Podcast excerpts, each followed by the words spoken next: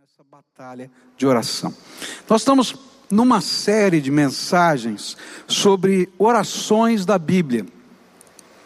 E hoje eu queria olhar para uma das orações de, do, de um rei de Israel, melhor, de Judá, chamado Ezequias. E essa oração e os desdobramentos dela, eles estão em vários textos diferentes da Bíblia. Estão lá no capítulo 18 de 2 Reis, 19 de 2 Reis, é, e, e, estão também em 2 Crônicas 32, é, está também no livro de Isaías. Então são vários textos, e eu vou me valer desses vários textos para poder trazer essa palavra. Mas eu queria ler com você. Segunda Reis 19, versículos 14 a 19, onde a Bíblia diz assim: Ezequias recebeu a carta das mãos dos mensageiros e a leu, e então subiu ao templo do Senhor e estendeu-a perante o Senhor. E Ezequias orou ao Senhor: Senhor, Deus de Israel, que reinas em teu trono entre os querubins, só tu és Deus sobre todos os reinos da terra. Tu criastes o céu e a terra. Dá ouvido, Senhor, e vê. Ouve as palavras que Senaqueribe enviou para insultar o Deus vivo. É verdade, Senhor, que os reis assírios fizeram de todas essas nações e seus territórios um deserto atiraram os deuses delas no fogo e os destruíram, pois não eram deuses, eram apenas madeira e pedra moldadas por mãos humanas. Agora, Senhor nosso Deus, salva-nos das mãos dele, para que todos os reinos da terra saibam que só tu, Senhor, és Deus. Pai querido, nós estamos nessa nessa luta de oração. Nosso desejo é que o Senhor levante um exército no meio do teu povo, para que possamos buscar a tua face como nunca buscamos e possamos experimentar coisas tremendas do Senhor como nunca experimentamos. E eu quero te pedir que nessa hora, quando vamos meditar na tua palavra, que o teu Espírito Santo se mova. Ó Pai, Aqui nesse ambiente do templo, só temos nós que estamos ministrando. Sentimos falta, Senhor, do povo de Deus, da família de Deus. Mas, Senhor, eles estão espalhados em tantos lugares. E a tua palavra nos diz que o Senhor é um Deus de perto e de longe. E nessa hora, congrega-nos, Senhor, no poder do Espírito Santo. Faz com que algo extraordinário aconteça, que apesar, Senhor, de estarmos usando meios eletrônicos, o teu Espírito esteja entrando em cada casa, que o teu Espírito esteja trabalhando em cada coração e que haja um mover da tua graça aqui entre nós. Ó Pai, escuta o nosso clamor, é aquilo que oramos em nome de Jesus. Amém e amém. Queria só dar para você uma ideia do contexto. Todas as cidades fortificadas de Judá, o reino do sul, tinham sido dominadas por Senaqueribe, rei da Síria. E agora ele começava o cerco de Jerusalém. Era a última cidadela, literalmente a última cidadela. E no coração de Ezequias, e pelas palavras e profecias de Isaías, ele tinha uma promessa, a promessa de que aquela cidade não seria invadida. E diante dessa promessa, ele estava lá, junto com o seu povo, debaixo do cerco do maior exército do mundo naquele tempo. Esse era o contexto. E sabendo disso, o general assírio, os generais assírios mandaram uma carta para o rei Ezequias. Na verdade, eles proclamaram isso diante do muro da cidade, em hebraico, para que todo mundo pudesse ouvir a leitura dessa carta. E nessa carta ele dizia: Olha, os deuses das nações que nós já vencemos não foram capazes de poupar ou de impedir que vocês, que eles fossem é, destruídos ou dominados. E não vai ser diferente aqui nessa última cidadela dessa região toda. E é diante deste, deste cenário que Ezequias vai ao templo com essas cartas na mão e apresenta diante do trono do Senhor, com a mão lá estendida: Senhor, escuta aqui que eles estão dizendo. E levanta um clamor, um clamor que vai redundar num grande milagre de Deus, um grande livramento de Deus, pois a resposta dessa oração vai ser algo tremendo. Deus vai mandar o anjo dele à frente dele, sem que haja uma batalha. Aquele exército é destruído pelo poder desse Deus todo-poderoso que domina todas as coisas. Mas eu queria olhar para essa oração numa perspectiva diferente. Porque às vezes, quando nós lemos na Bíblia a respeito dos milagres de Deus em resposta às orações, nós imaginamos que os mesmos ocorram sem intensas batalhas na fé de quem ora. E alguns teólogos do passado e do presente parecem nos fazer crer que a vida de oração é como que caminhar pela fé num tapete vermelho estendido em meio à jornada da vida. Mas essa não é a realidade descrita nas Escrituras. E o meu objetivo hoje é ajudá-la a perceber as batalhas do coração de Ezequias enquanto orava e tentava caminhar pela fé nas promessas de Deus. Isso porque talvez você esteja orando intensamente por questões cruciais e esteja tentando enfrentá-las com fé, mas o seu coração esteja em constante conflito interior. Eu quero dizer para você que estas batalhas fazem parte da nossa caminhada de fé. E eu quero hoje, então, olhar para quais eram as batalhas que estavam no coração de Ezequias, homem de fé, homem de oração, mas que também enfrentava lutas dentro da sua alma. A primeira batalha que eu vou encontrar lendo todos esses textos que estão lá no contexto dessa oração de Ezequias, é como poderia ser resumida numa frase, numa pergunta: Por que eu? Eu não sei você, né? Mas já teve alguma situação que você está tá enfrentando e de repente você diz assim: Senhor, mas por que comigo isso? Por que agora? Por que desse jeito? E olha só como é interessante, porque essa pergunta não estava só no coração de Ezequias, mas essa pergunta é, estava no coração do povo. Por quê? porque Ezequias de fato era um homem de Deus, e esse tipo de batalha, essa luta tão tremenda que ele estava encontrando, quase todo o país sendo destruído, ele então, as pessoas estavam dizendo: não está batendo com esse homem de Deus. Olha só como a própria palavra de Deus descreve o homem de Deus Ezequias. Isso aparece em 2 Reis, capítulo 18, versículos 5 e 6, onde diz assim: Ezequias confiava no Senhor, o Deus de Israel. Nunca houve ninguém como ele entre todos os reis de Judá, nem antes, nem depois dele. E ele se apegou ao Senhor e não deixou de segui-lo.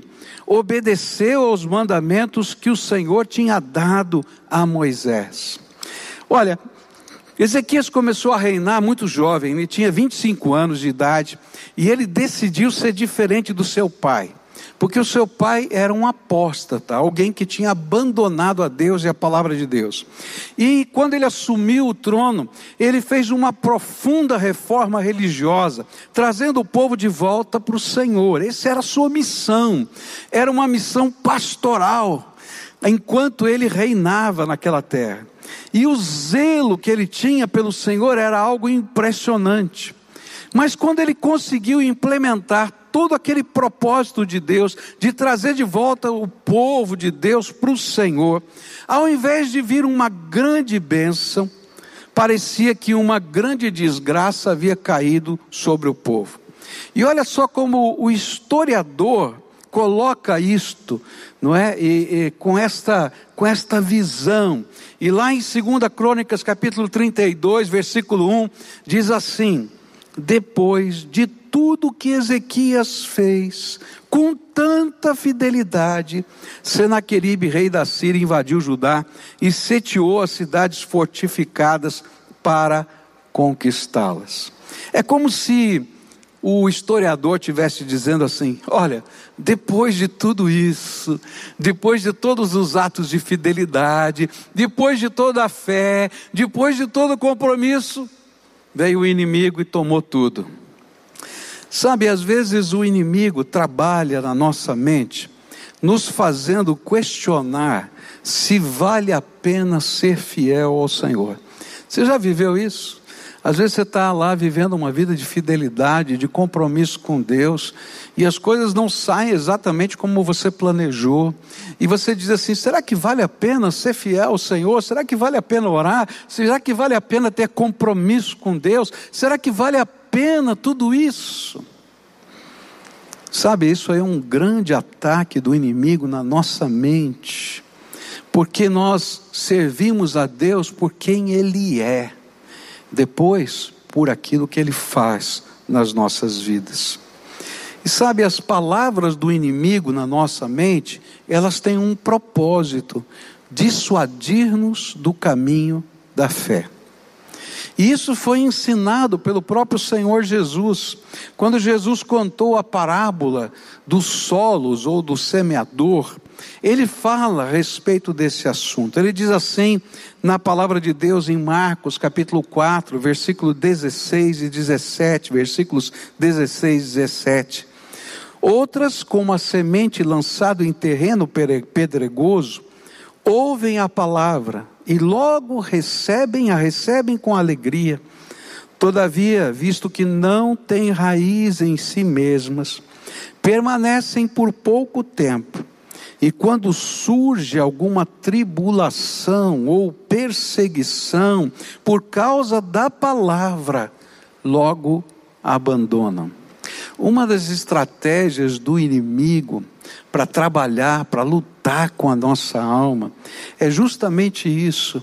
Quando as coisas estão caminhando, a nossa vida está sendo entregue, a nossa fé vai ser provada pela tentação do inimigo.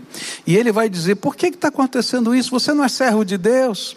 Por que está acontecendo aquilo? Você não orou? E a gente tem que perseverar na nossa fé e na nossa caminhada com Deus. Jesus disse em João, capítulo 16, verso 33: Eu lhes disse essas coisas para que em mim vocês tenham paz. Neste mundo vocês terão aflições, contudo, tenham ânimo, eu venci o mundo. Sabe, as batalhas fazem parte da vida. E muitas dessas batalhas elas virão sobre você por causa, inclusive, da sua fidelidade. Mas o interessante é que a promessa de Deus é que se nós estivermos firmados na rocha, a nossa casa não cai. É interessante que nesse final do Sermão da Montanha, quando Jesus fala a respeito da casa sobre a rocha e a casa sobre a areia, ele vai dizer que a tempestade caiu sobre as duas, a casa sobre a rocha e a casa sobre a areia. E a diferença não estava na chuva, mas a diferença estava em permanecer firme. Se você está começando a sua jornada de oração, certamente será tentado a parar de orar por alguma razão. Você vai ser tentado a parar de crer quando as lutas intensas vierem. Mas saiba, é melhor atravessar a tempestade com aquele que tem autoridade sobre ela, para dizer sossegai, do que sozinho no seu barquinho. Por isso, não desanime, continue a olhar para o Autor e Consumador da sua fé Ele está com você no meio da sua luta, você não está sozinho, Ele é a sua rocha, Ele é o socorro presente na hora da angústia. Porque eu? Você já pensou assim? Eu já pensei. Eu, às vezes, ficava em alguns momentos da vida, e fico ainda, porque essa batalha acontece conosco, e diz: Senhor, por que agora? Por que eu?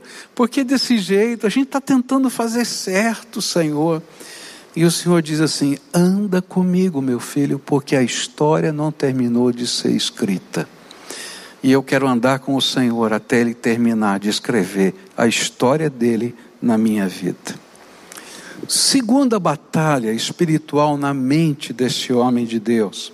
Vai aparecer no capítulo 18, verso 22 de 2 Reis, onde o inimigo, o general assírio, vai dizer assim: Mas se vocês me disserem, estamos confiando no Senhor nosso Deus, não é Ele aquele cujos santuários e altares Ezequias removeu, dizendo a Judá e a Jerusalém: vocês devem adorar diante deste altar em Jerusalém.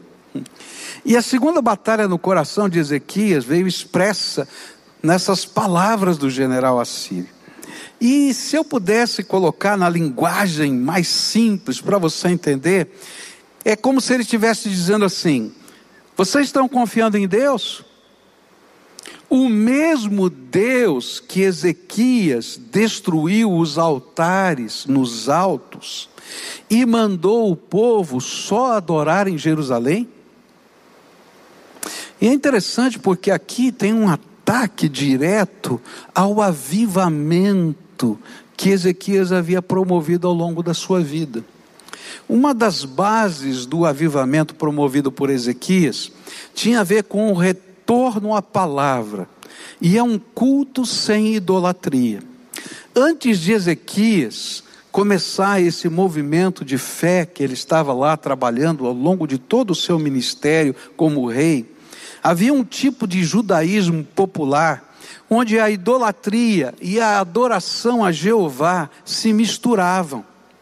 E qualquer pessoa podia construir os seus altares e adorar sem um vínculo com a palavra, sem, com, sem um, uma determinação dos processos que estavam na palavra, sem um compromisso com o que o Senhor havia dito a respeito da maneira como ele desejava ser adorado. E eu acho que muita gente não gostou da ação do rei, trazendo os preceitos da palavra para dirigir o culto. E é justamente a fidelidade de Ezequias que está em xeque. É como se ele estivesse dizendo: Você é um homem de fé ou é um radical religioso? Uau! Como essas palavras são tremendamente contemporâneas, não é verdade? Quando a gente olha a palavra e quer viver com fidelidade à palavra, alguns dizem para a gente: Você é uma pessoa de fé ou uma pessoa radical na sua religião. E o que está acontecendo, dizia aquele general, é consequência do seu radicalismo. Porque o que importa é a espiritualidade e não os preceitos. É interessante como o inimigo ataca a nossa fidelidade, distorcendo de forma que parece mal o que é bom.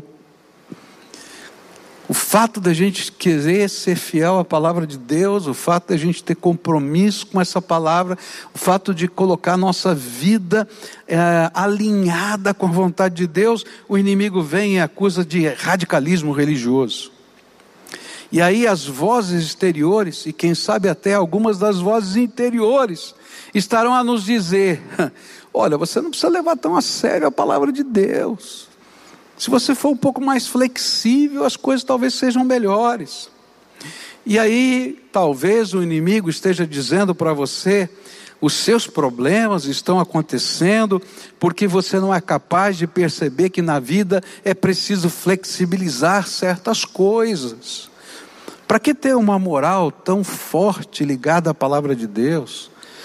Por que você tem que ter uma verdade absoluta que vem de Deus. Será que não percebeu que no mundo de hoje nós temos muitas verdades e cada um tem a sua? Para que você tem que ter compromissos tão fortes?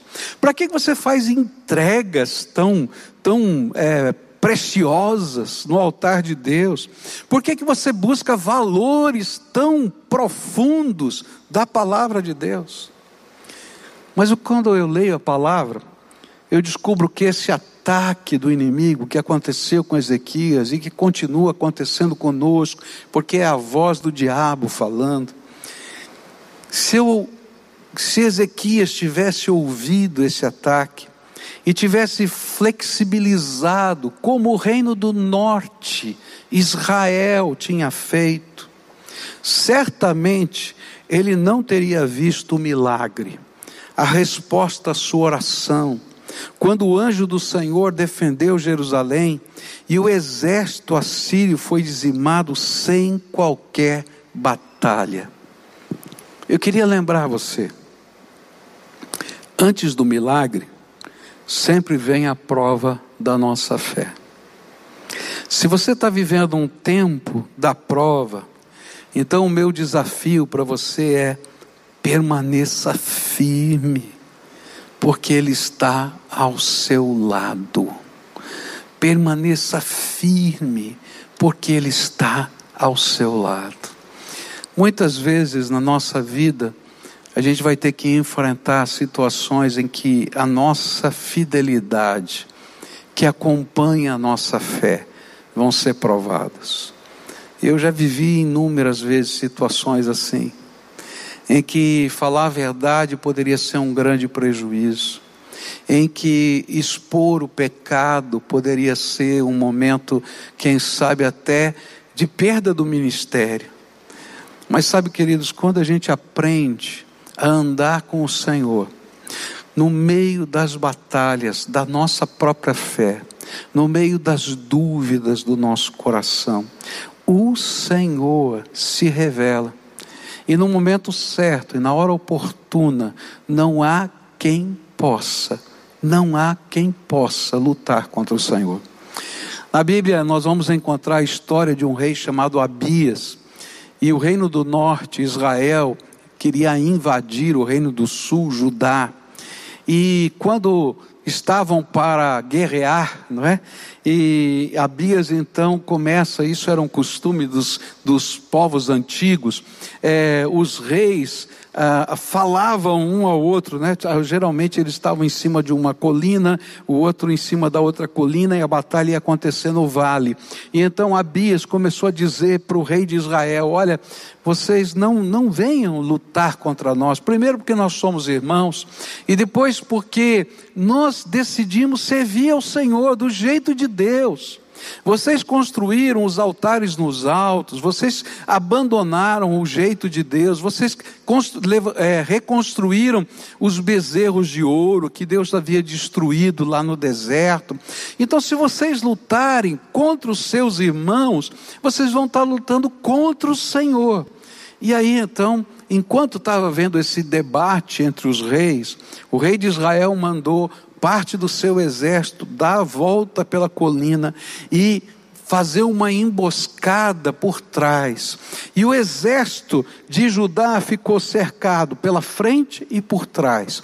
E quando Abias percebeu isso, ele disse para os sacerdotes: Sacerdotes, toquem a trombeta de Deus.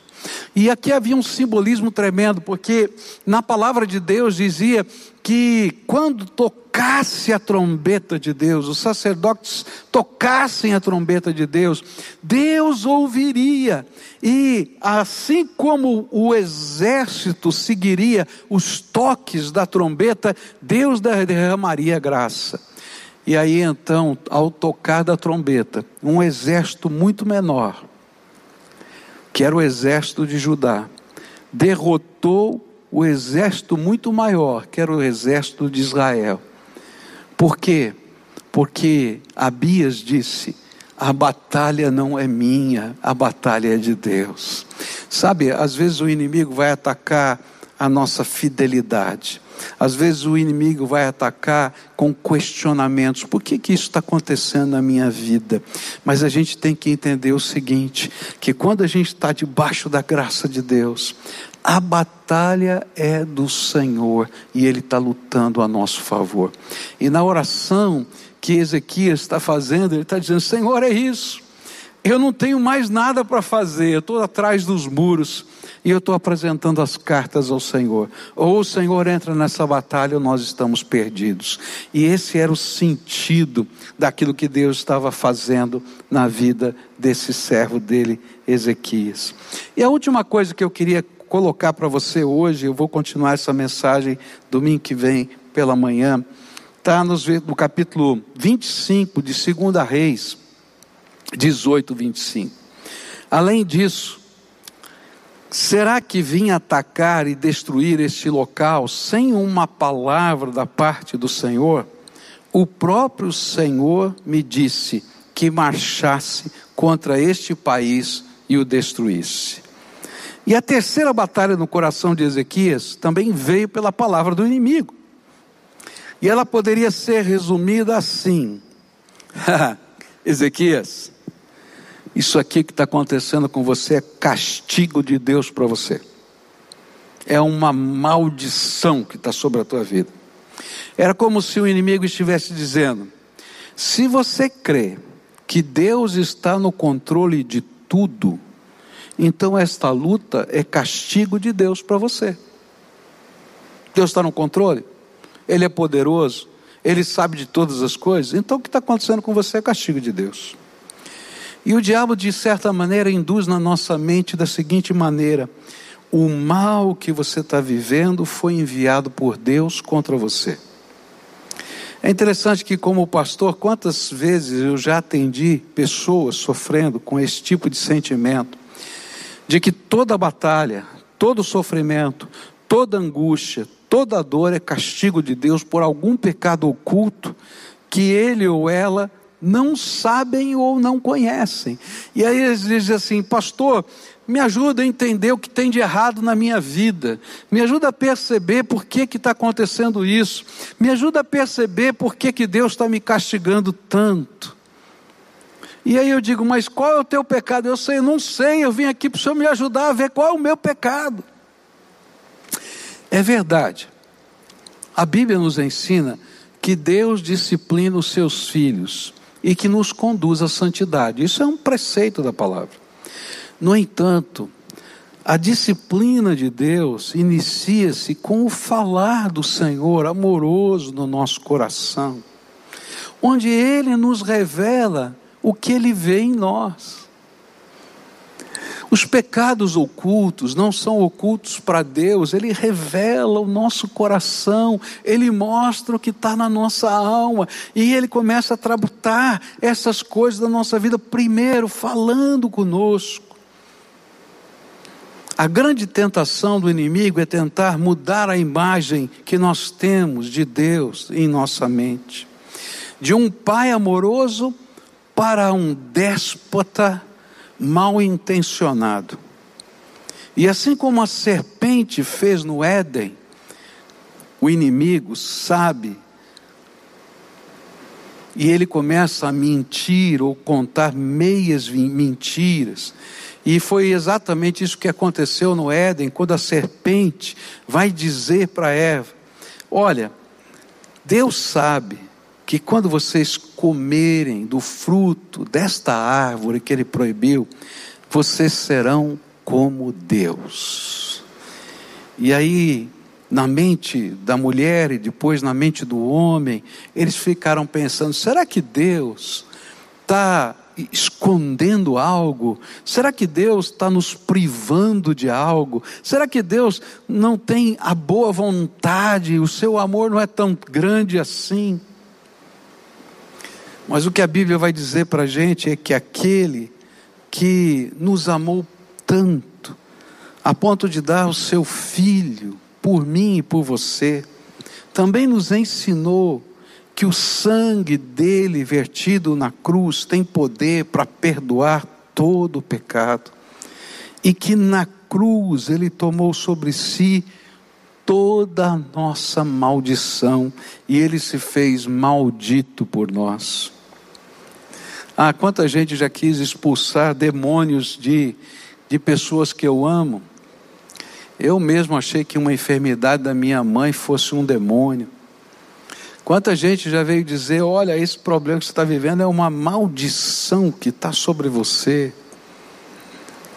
Deus está castigando os seus antepassados na sua vida.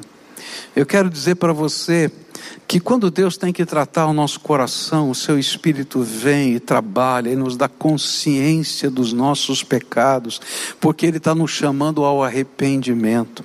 Às vezes a dureza do nosso coração gera momentos difíceis na nossa vida, mas nem todo momento difícil da nossa vida é um castigo de Deus. E aquilo que o inimigo estava dizendo era: olha, Deus não está no controle. E se ele tiver no controle, então ele está castigando a sua vida, porque você não tem como sair dessa situação. Sabe como nós vencemos esta batalha?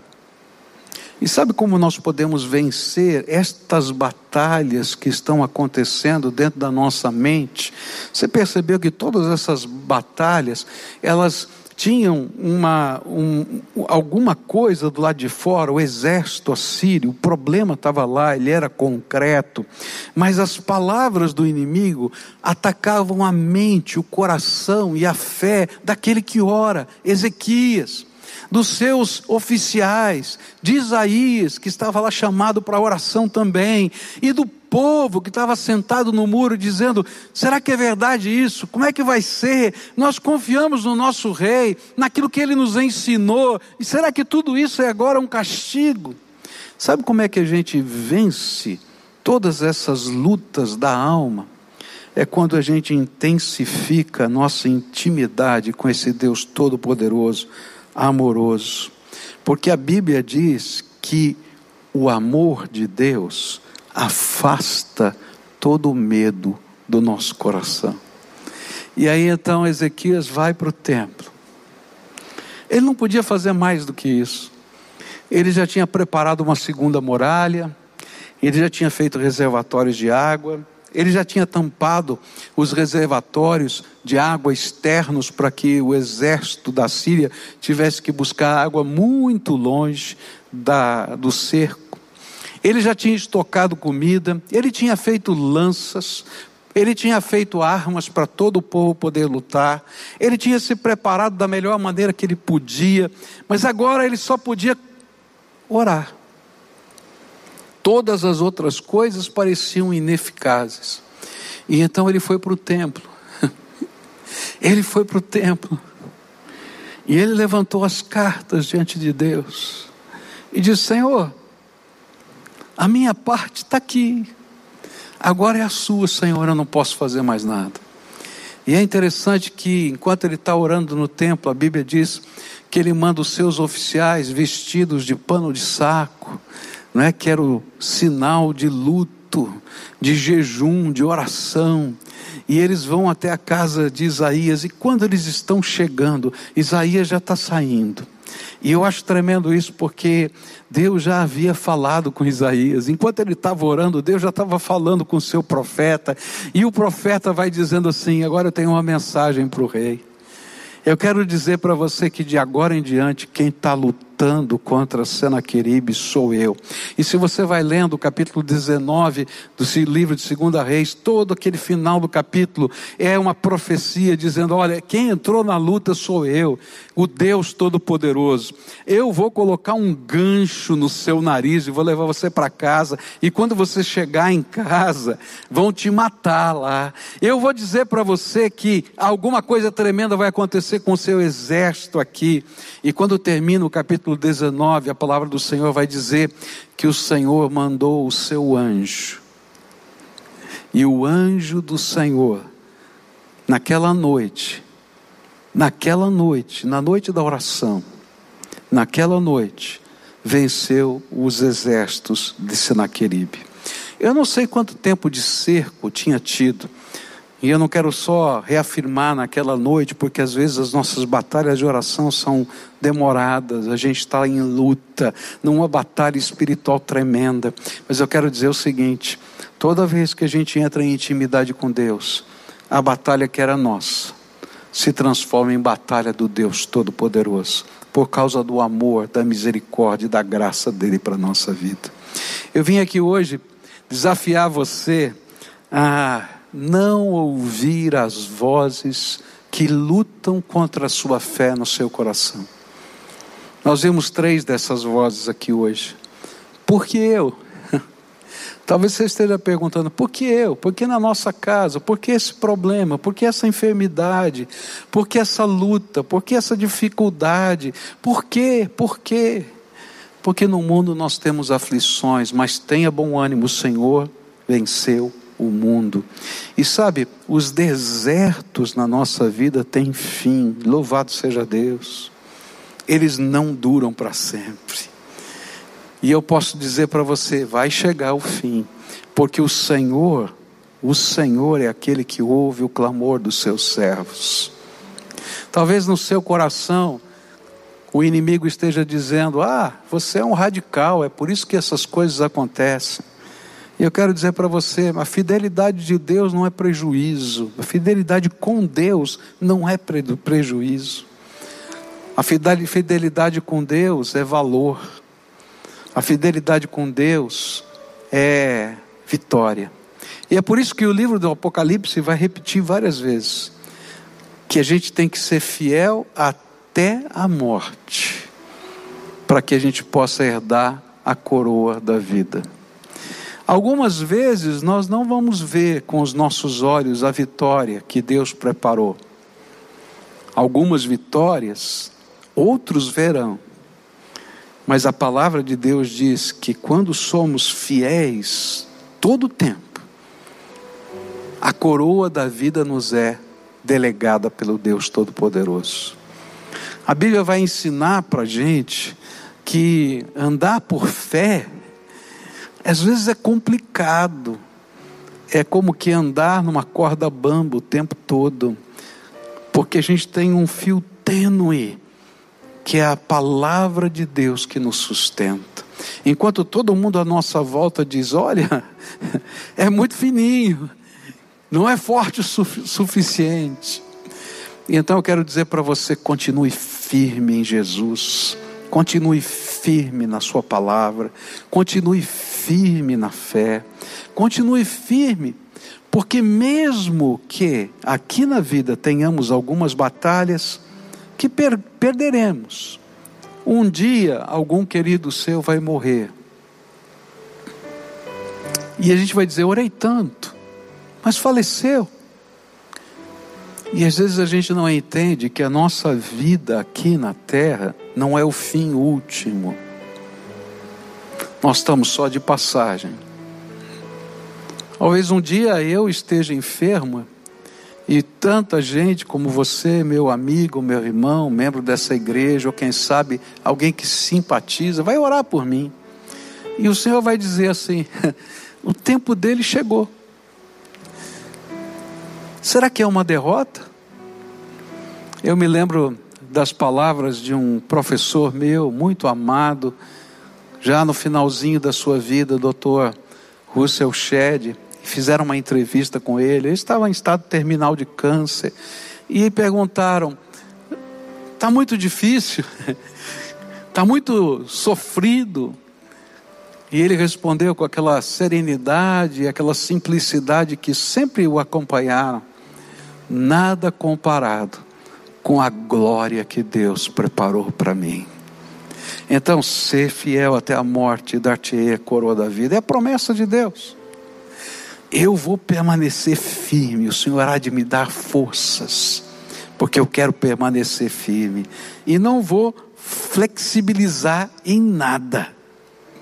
E quando alguém disser para você, olha, isso é uma maldição, é um castigo, você pode dizer: Eu sei em quem eu tenho crido, estou certo que é poderoso, Ele guarda o meu tesouro, foi Ele que me lavou com o seu sangue. Ah, isso é uma maldição. Quando eu recebi Jesus como Senhor da minha vida, toda maldição foi cravada na cruz que ele tomou por mim.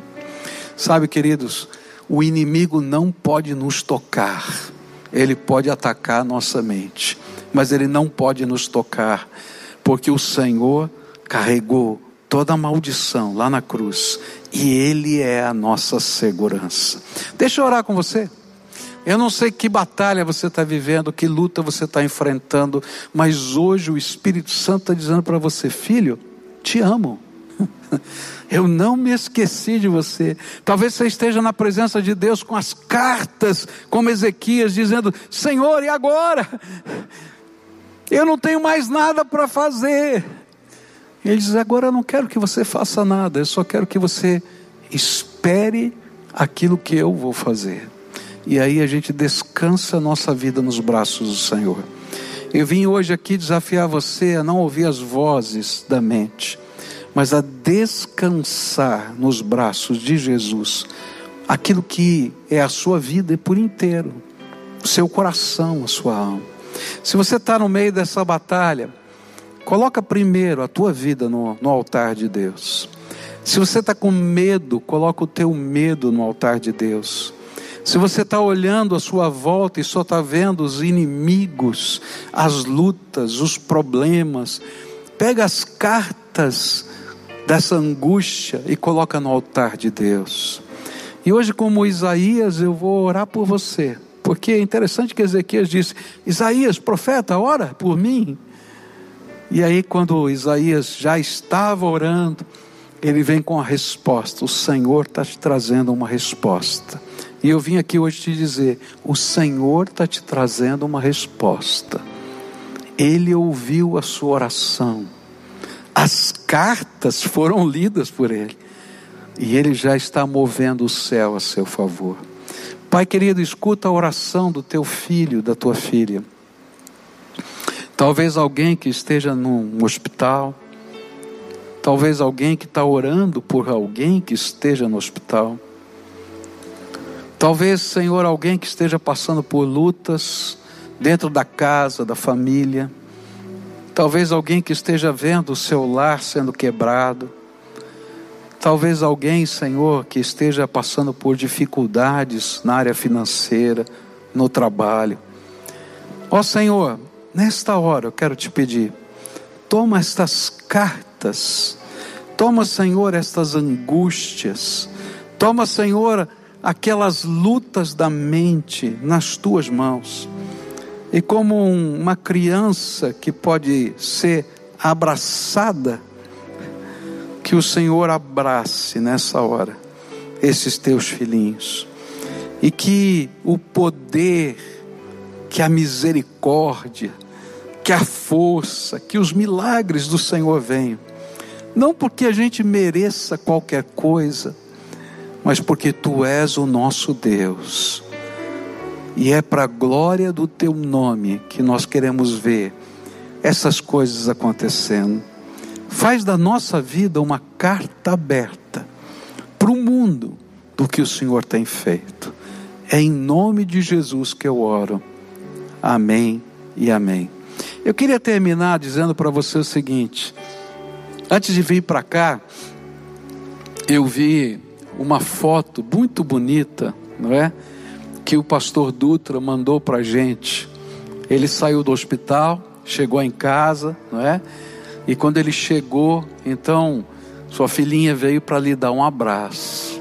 E a foto é justamente essa, né? Os dois tão abraçados, tão abraçados. Às vezes a gente está no meio de uma batalha, sentindo saudades da visitação de Deus. Lembra disso. O Senhor quer te abraçar agora, um abraço forte, um abraço amoroso, e é nele e por ele que nós vamos continuar a jornada.